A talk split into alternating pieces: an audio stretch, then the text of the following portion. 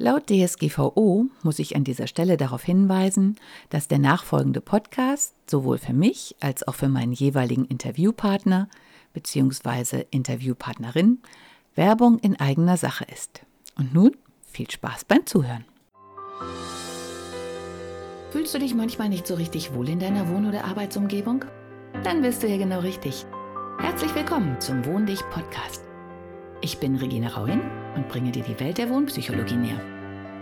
Du wirst deine Wohn- und Lebensumgebung so gestalten können, dass sie nicht nur eine positive Wirkung auf dich hat, sondern auch auf deine Gesundheit, deine Leistungsfähigkeit und dein Wohlbefinden. Bist du bereit, deine Räume neu zu erleben?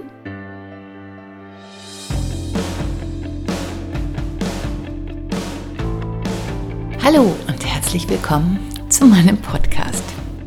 Heute wieder eine spontane Folge aus aktuellem Anlass. Bin nämlich gerade dabei auszumisten. Und ich habe schon viel davon berichtet, wie erleichternd das ist, habe auch darauf aufmerksam gemacht, dass man das nicht auf die leichte Schulter nehmen soll, weil natürlich, wenn man letztlich durch die eigene Vergangenheit wandert, ploppen natürlich Dinge auf, mit denen man vielleicht nicht gerechnet hat oder die einen dann doch noch mal um Zeiten und um Jahre zurückversetzen. Und wie bei den meisten Dingen kann man immer so schön locker davon erzählen, bis es einen dann selber erwischt. Und heute war ich dran. Ich hatte es absolut verdrängt, überhaupt nicht mehr dran gedacht und war gerade wirklich in dieser Stimmung gemütlich mit meinem äh, alten Ordnern auf dem Schoß und im Moment bin ich dabei, den Schriftverkehr auszusortieren, um diese Ordner zumindest zu halbieren, weil es mir zugegebenermaßen ziemlich auf den Geist geht, dass ich so viele Ordner aufbewahren muss. Und das natürlich irgendwie auch belastend ist, dass dieses ganze Zeug darum steht. Naja, also ich hatte dann eine Lösung gefunden, mir das ganz gemütlich zu machen, schönen Film zu gucken aus der Mediathek, den Ordner auf dem Schoß, eine Kiste, wo ich das Aussortierte reinschmeißen konnte. Und es hat eigentlich richtig Spaß gemacht. Und dann ploppten die Fotos auf, beziehungsweise die Ausdrucke von früheren Fotos. Ja, und dann war es wieder da, diese Erinnerung. Und da die verdammt viel mit Wohnen zu tun hat, habe ich gerade beschlossen, darüber einen Podcast zu machen. Und was da aufgeploppt ist, waren Fotos von meiner nach Costa Rica, der ersten nach Costa Rica Wohnung, in der ich ähm, ganz viel selber gemacht habe, mit ganz viel Unterstützung von Freunden und Familie. Wand rausgeschlagen, neuen Boden verlegt, Wände gespachtelt, Stuck geklebt.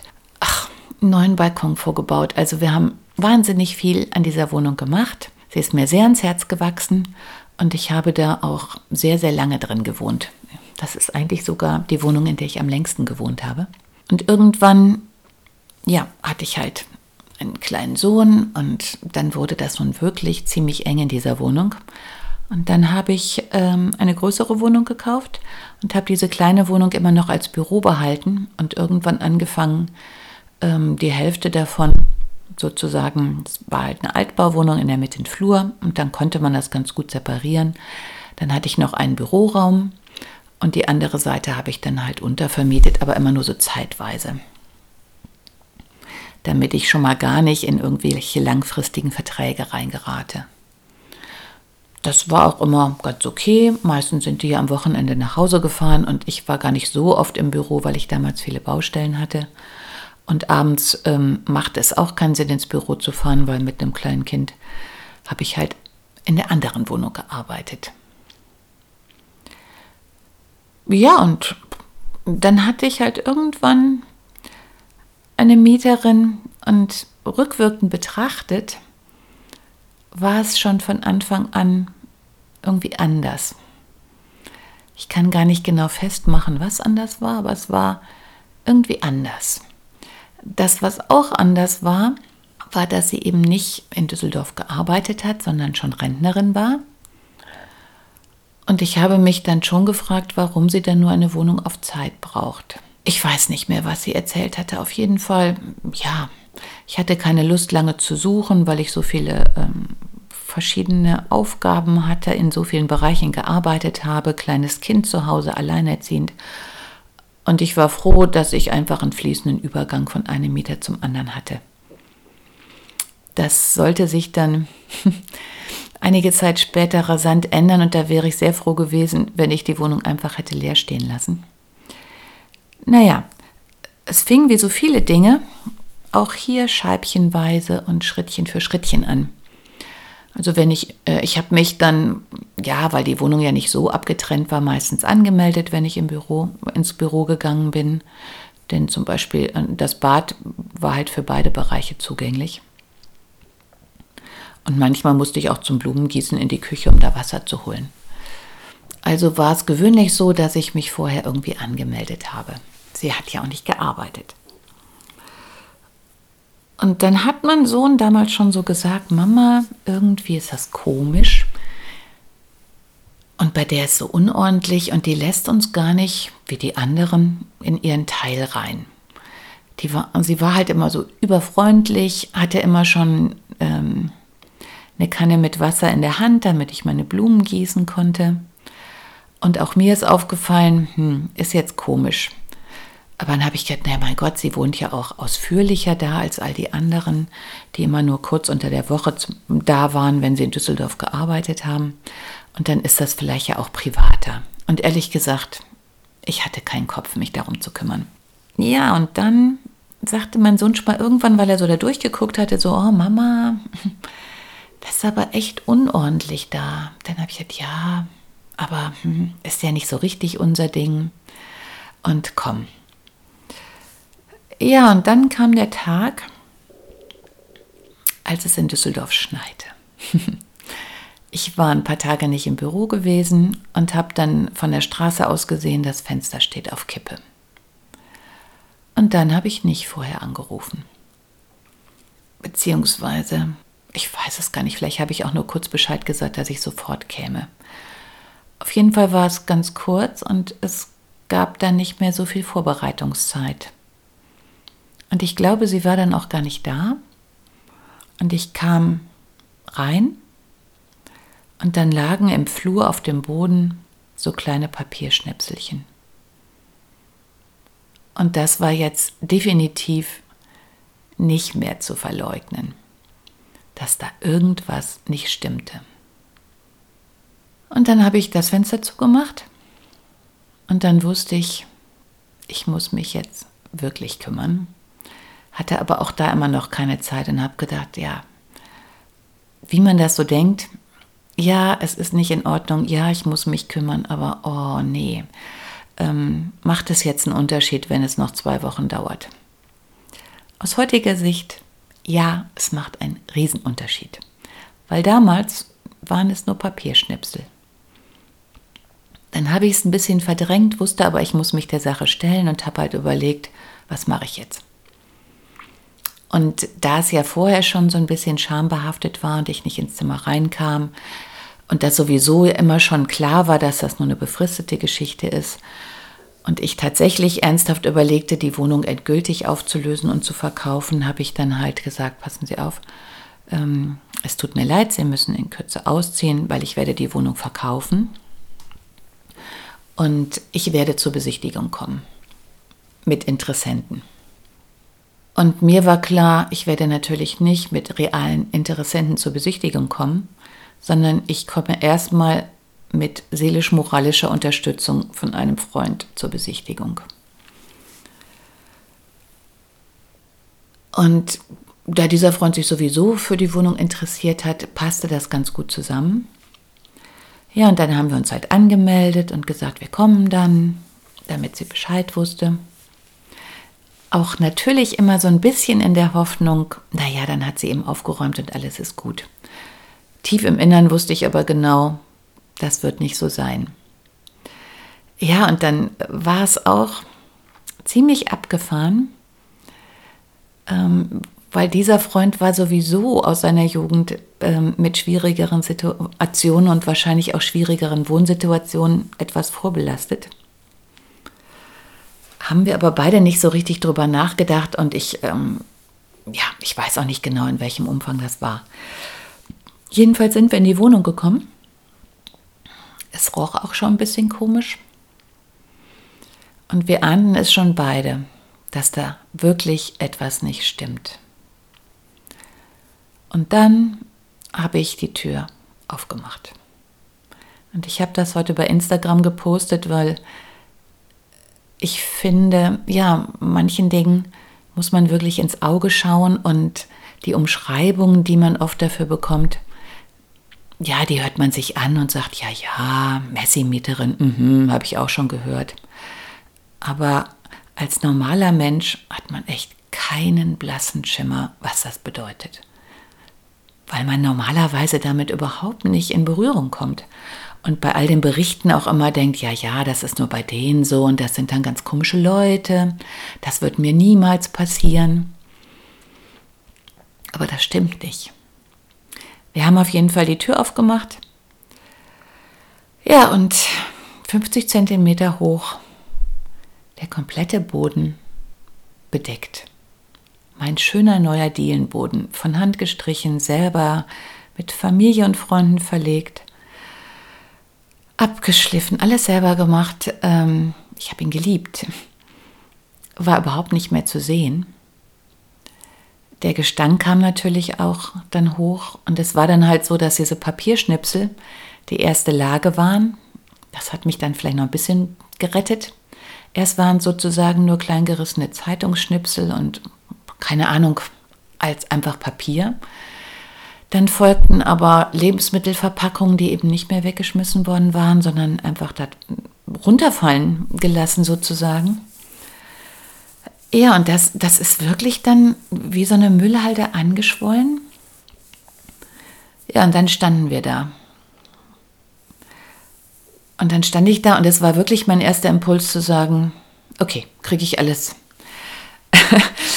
Naja, ich habe nicht umsonst mit den Zähnen geknirscht, also ich beiße mich durch und habe dann gesagt, also ich habe wirklich gedacht, okay, Müllbeutel holen, alles rausschaffen, Frau raus, Schlüssel wegnehmen, fertig, peng.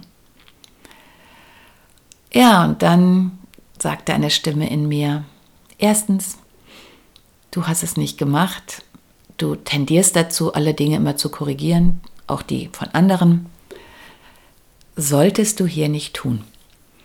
Und dann habe ich angefangen zu rechnen okay, von den 50 Quadratmetern Gesamtwohnung waren 30 Quadratmeter befallen, in Anführungszeichen, 50 Zentimeter hoch. Und dann habe ich angefangen, die Kubikmeter auszurechnen. Ähm, grobe Kilo da drüber gelegt, ähm, mir vor Augen geführt, dass das eine Altbauwohnung ist, zwei Stockwerke hochgelegen, kein Aufzug. Und dann bin ich ziemlich schnell zu der Erkenntnis gekommen, dass ich alleine mit mal eben Müllsäcke vollstopfen, auch mit Mundschutz und Handschuhen, das in Wochen nicht werde bewältigen können. Und dann kam auch dieser innere Widerstand, dass ich sagte, nee, derjenige, der es gemacht hat, also diejenige, die wird das auch wieder machen müssen. Die war aber nicht da. Und dann kam der zweite Punkt. Natürlich wusste die, dass sie so wohnte, aber natürlich wusste sie es auch nicht so richtig, richtig, weil das würde kein Mensch aushalten. Und wir haben halt die Tendenz in, in Krisensituationen, wir gewöhnen uns. Und wir können das absolut ausblenden, damit wir überleben. Jeder, der umgebaut hat und während der Zeit in seinem Haus oder in der Wohnung wohnen würde oder einfach nur ein Bad renoviert hat, wird bestätigen, dass es tatsächlich so ist, dass man irgendwann auch irgendwie abstumpft, weil es gar nicht anders geht, weil man sonst ausrasten würde. Äh, klar, tut man nebenbei auch, weil es sehr, sehr fordernd ist, aber ähm, nicht so, wie man es täte, wenn man von 0 auf 100 da reinkäme. Naja, dann stand ich also da, Mieterin nicht da, Wohnung versaut, Freund neben mir, dem wurde auch langsam schlecht. Und auch bei mir ließ langsam der Schockzustand nach und dann fängt es halt an, dass man es wirklich wahrnimmt. Und dann habe ich gesagt, weißt du was? Dann habe ich sie, glaube ich, angerufen und habe gesagt, okay, wir haben ja gesagt, wir kommen. Und dann habe ich gesagt, ähm, Ihnen ist jetzt schon klar, dass ich ihn mit sofortiger Wirkung kündige. und dass sie das alles in Ordnung bringen müssen. Und dann hat sie erstmal nur Ja, Ja gesagt. Ich bin gegangen, oder wir beide sind gegangen und haben gesagt, ach du Scheiße. Ja, und dann kommt wieder dieses, ja, dieses Gefühl, ach ja, die kriegt das schon hin. Und dann habe ich mit ihr Fristen vereinbart und mit ihr und auch gesagt, es ist wichtig, dass sie es selber machen. Für uns beide.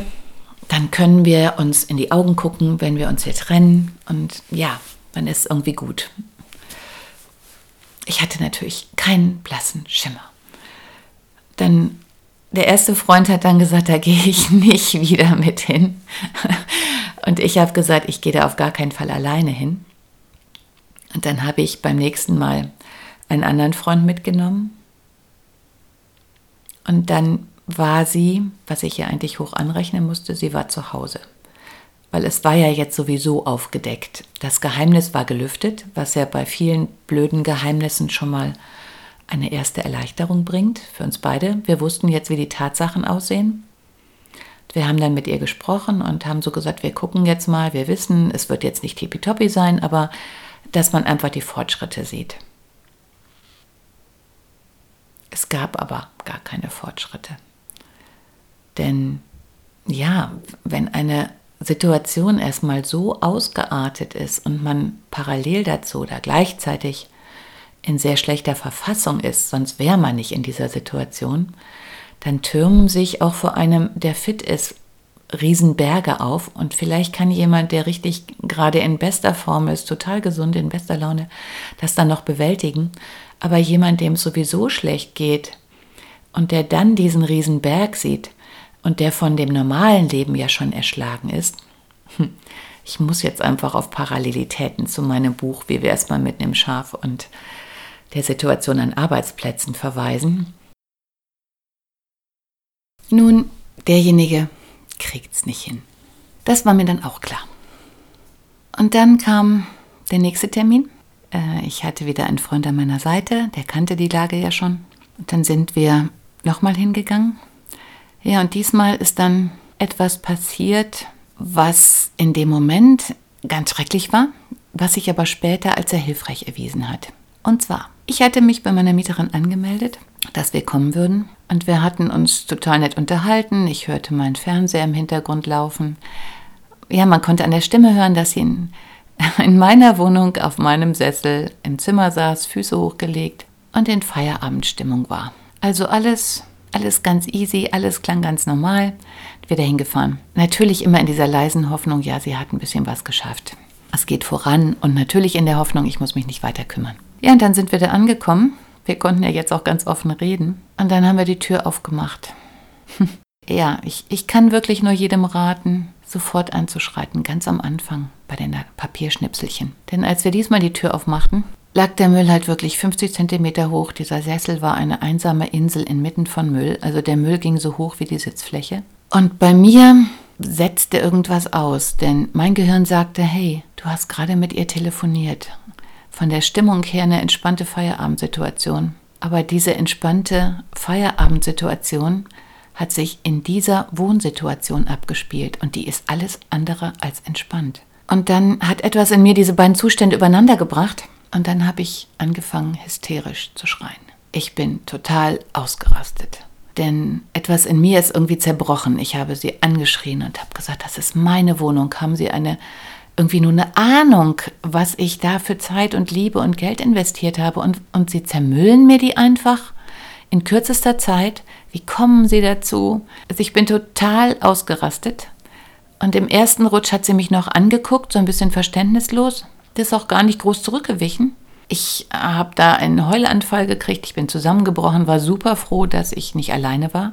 Ja, und bei ihr ist es nur so langsam durchgetröpfelt. Aber letztlich hat mein Zusammenbruch bei ihr die erste Kerbe in, in diesen Nebel, in diese Wand vor, vor, vor ihrem Gesicht, vor ihrem Geist irgendwie geschlagen. Und dann hat es angefangen zu bröckeln und zu reißen und sie hat gemerkt, in welcher Situation sie ist. Und wie in vielen schwierigen Situationen, wenn einmal der Deckel abgenommen worden ist, wenn man einmal in das wahre Grauen geguckt hat, dann ist überhaupt erst ein Prozess der Heilung möglich. Ja, und in unserem Fall sah es so aus, dass ich mich beim Gesundheit, Gesundheitsamt erkundigt hatte und natürlich bei jedem Rat eingeholt habe und habe gesagt, was mache ich denn jetzt? Was sind meine Möglichkeiten? Naja, und Hand aufs Herz. Die Möglichkeiten für denjenigen, dem die Wohnung gehört, sind mäßig. die Sache zieht sich normalerweise tierisch lange hin. Und für beide Seiten höchst unerfreulich und super nervend ja natürlich. Also man weiß dann ja, da sitzt jemand in der eigenen Wohnung, die man für teures Geld gekauft, renoviert, wie auch immer hat. Da gibt es Nachbarn drumherum, die möglicherweise betroffen sein könnten. Ähm, Schäden an der Wohnung und man kann unter Umständen nicht wirklich eingreifen. Ja, und die, die, Herausforderung für mich war dann, äh, die Frau vom Gesundheitsamt, super nett und hilfreich, hat gesagt, ich helfe Ihnen super gerne, aber es ist mitnichten so, dass Sie sozusagen mit der, also ich dann mit der Mieterin am Arm da angedackelt kommen können und dann helfe ich Sie. Diese Beratung ist freiwillig, das heißt, ich musste meine Mieterin davon überzeugen, dass das Beste, was sie jetzt tun kann, ist, selber dahin zu gehen und sich Hilfe zu holen. Ja, und an diesem Punkt scheitern natürlich wahrscheinlich die meisten aller dieser Fälle. In unserem Fall war es zum Glück so, dass meine Mieterin ja eigentlich eine fitte Person war, die nur einfach so viel aufgebürdet gekriegt hatte in relativ kurzer Zeit, dass da ganz viel zusammenkam und, und ihr Innerstes umgekippt ist. Durch meinen hysterischen Anfall ist sie aber wirklich wieder so rausgerissen worden und aufgewacht. Und ein Teil in ihr hat sich erinnert, dass sie doch gar nicht diese Frau ist, die in so einer Wohnung wohnt und dass sie doch ihr ganzes Leben ganz anders verbracht hat, dass sie immer diejenige war, die alles hingekriegt hat, die alles gewuppt hat, ähm, der man alles aufbürden konnte. Und sie selber kannte sich natürlich auch nicht in der, der Situation, dass sie auf einmal nichts mehr wuppen kann und nichts mehr gewuppt kriegt. Und netterweise kam dann dieser alte Status zurück. Sie hat Hoffnung geschöpft, weil ich sie unterstützt habe und auch gesagt habe, es ist jetzt richtig scheiße, aber wir kriegen das zusammen hin, alles andere da haben wir alle nichts von. Und dann ist sie tatsächlich zum Gesundheitsamt gegangen, hat sich da Hilfe geholt und die Frau hatte ja schon mit mir gesprochen. Und dann hat sie tatsächlich beim Gesundheitsamt in, in Beihilfe so ein bisschen der, der Mitarbeiterin, hat sie dann selber den Entrümpelungsdienst geholt und angerufen und auch die weiteren Schritte eingeleitet. Und ich habe dann nachher erfahren, dass das in der ganzen Laufbahn der Mitarbeiterin noch nie vorgekommen ist, dass derjenige es geschafft hat, selber anzurufen. Für mich schon mal ein, ein Riesenschritt. Ja, und ab da ist das passiert, was mir ja auch in jeder Situation am Herzen liegt, dass so ein Miteinander beginnt. Weil irgendwie saßen wir ja beide in der Scheiße. Ich hatte mitnichten Lust, die ganzen Sachen zu bezahlen und das selber rauszutragen. Und sie hatte durch diese Konstellation die Chance der Wiedergutmachung, zumindest in einer gewissen Form. Und die hat sie wirklich genutzt. Und was ich ihr wirklich hoch anrechne, ist, dass sie auch tatsächlich zu den Terminen, ja, Entrümpelung, Kammerjäger, nochmal Kammerjäger, nochmal Kammerjäger, Renovierung. Ja, nach dem Kammerjäger mussten alle meine Möbel ähm, entsorgt werden. Ich hatte wunderbare Einbaumöbel. Aber wenn so, so lange, also es reichen ein paar Wochen, feuchte Sachen, Lebensmittel ähm, dann auch in, auf Holzboden liegen, dann fängt das Ganze an zu leben. Und diese kleinen süßen Käfer, die man noch nicht mal sieht, fangen dann an, sich hinter Ritzen zu verstecken, da zu vermehren. Und ich möchte es nicht näher erklären. Fakt war jedenfalls, um auszuschließen, dass da noch irgendwas übrig blieb, mussten alle meine Einbaumöbel entfernt werden. Meine alte Zeichenmaschine ist von dann gegangen. Ich hatte noch eine mit Parallelogrammarm, an der ich wirklich gerne gestanden und gezeichnet habe. Ich hatte ein, Schlafpodest da bauen lassen, Fußleisten, ach, unglaublich. Dass in meinem wunderbaren Bad, das sogar in Zeitschriften veröffentlicht worden ist, dann sich die Inkontinenzwindeln bis zum Rand der Badewanne getürmt haben, erwähne ich jetzt mal nur am Rande. Das ließ sich natürlich wegen der Kacheln etwas einfacher bearbeiten. Aber das Trauma, und das muss man wirklich so nennen, hatte auch mich erwischt. Denn obwohl ich bestimmt nicht zimperlich bin oder war, aber diese Gerüche, die sofort ins Gehirn gehen, ich, ich konnte gar nichts mehr riechen in dieser, in dieser Richtung. Also alles, was nur irgendwie ansatzweise nicht gut roch. Da habe ich sofort diese Bilder von der Wohnung wieder gesehen und diese ganze und war sofort wieder in der Situation. Und das ist richtig schrecklich. Ähm, also man, man ist dann natürlich auch übersensibel und das triggert einen total, weil ja, es ist so, so, so eine abgefahrene Situation, die eigene Wohnung so zu sehen und so hilflos zu sein irgendwie. Okay, ich hatte jetzt noch das Glück, dass ähm, ich nicht ganz so hilflos war und es geschafft habe, dass wir das gemeinsam gemacht haben und das haben wir dann auch wirklich. Sie hat mir auch ihre neue Adresse gegeben. Also wir hatten ein sehr offenes Verhältnis, sodass ich die auch erreichen konnte. Und ähm, ich hatte dann neben all diesem Stress die liebevolle Aufgabe, das ganze Inventar aufzustellen, um zu gucken, von welchen Werten wir einfach eigentlich sprachen. Und sie hat mir dann den Zeitwert auch erstattet. Aber das braucht echt kein Mensch. Und ich habe nie wieder seitdem irgendwas vermietet und ich überlasse auch seitdem sehr, sehr ungern irgendjemandem Dinge von mir, weil ich jetzt gesehen habe, wie Menschen, denen man es auf den ersten Blick gar nicht unbedingt ansieht, wenn sie in eine schlechte Situation kommen, total umkippen können. Und dass man es letztlich nie so genau weiß. Das Positive ist natürlich, dass man diese Prozesse auch stoppen kann. Und ich hatte mein Buch gerade schon erwähnt, aber äh, das ist tatsächlich das, was mir beim Schreiben gar nicht klar war. Aber all diese eigenen Erfahrungen sind natürlich mit reingeflossen. Und ob man jetzt in solch eine Situation kommt, ähm, weil viele Freunde sterben, oder ob man in diese Situation kommt, weil man auf der Arbeit nicht mehr weiß, wo vorne und hinten ist und jeden Abend mit Schrecken daran denkt, dass man morgens dahin gehen muss und aus dieser Situation nicht rauskommt und dann zu Hause wahrscheinlich nicht mehr schafft, seine Sachen in Ordnung zu halten. Denn wenn einem etwas entgleitet, dann entgleitet es einem gewöhnlich überall. Dann wird man es vielleicht in manchen Ecken noch verstecken, weil es da so wichtig ist, äh, die Fassade aufrechtzuerhalten. Aber irgendwo anders wird es dann umso schlimmer sich niederschlagen. Ja, und auch um zu zeigen, meiner Meinung nach kann es jedem passieren denn ich habe als Maklerin in Düsseldorf in hochpreisigen Objekten gearbeitet.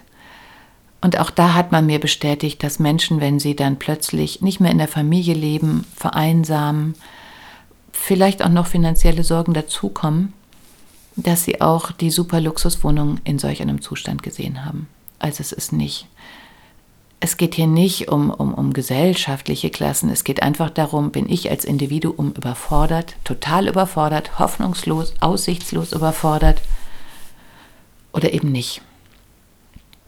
Ich habe Kunden gehabt, die, als ich ihnen davon erzählt habe, meine Kundin in Tränen ausgebrochen ist und das war alles zu einer wirtschaftlich schwierigen Zeit. Das war nach der Lehman-Krise wo ja auch hier einige in Mitleidenschaft gezogen worden sind. Und sie ist weinend zusammengebrochen, weil sie wohnen sogar selber in dem Mehrfamilienhaus, in dem sie Wohnungen vermieten. Und sie hatten dann mehrere Wohnungen, wo diese Krise auch bei ihnen die Auswirkungen gezeigt hat. Die Auswirkungen, bei denen viele gar nicht hingucken. Aber die eine Frau hat angefangen, Drogen zu nehmen, mit ähnlich erfreulichen Auswirkungen für die Wohnung. Ähm, die nächsten haben sich getrennt und der andere Partner ist zusammengebrochen. Also die hatten dann sogar direkt mehrere Wohnungen, die komplett verwahrlost waren. Und letztlich liegt es immer nur daran, wie es demjenigen, der drin wohnt, geht. Und von daher kann ich nur immer wieder daran appellieren, dass wir alles geben, um die Basissituation die so wahnsinnig stressig sind, um die zu ändern. Denn hey, wenn ich mit meiner Mieterin aus dieser Situation rausgekommen bin, dann ist es doch wohl überschaubar. Arbeitsplätze anders zu gestalten, wobei es geht ja vielmehr darum, sie so zu gestalten, dass die Mitarbeiter und auch die Chefs, also ich inzwischen wird mir immer klarer, man kann das überhaupt nicht so unterscheiden. Also, und deswegen bin ich auch mehr, immer mehr daran interessiert, beide in einer außerförmlichen Situation zu treffen. Deswegen ja auch die Achtsamkeits-Magic Moment-Spaziergänge.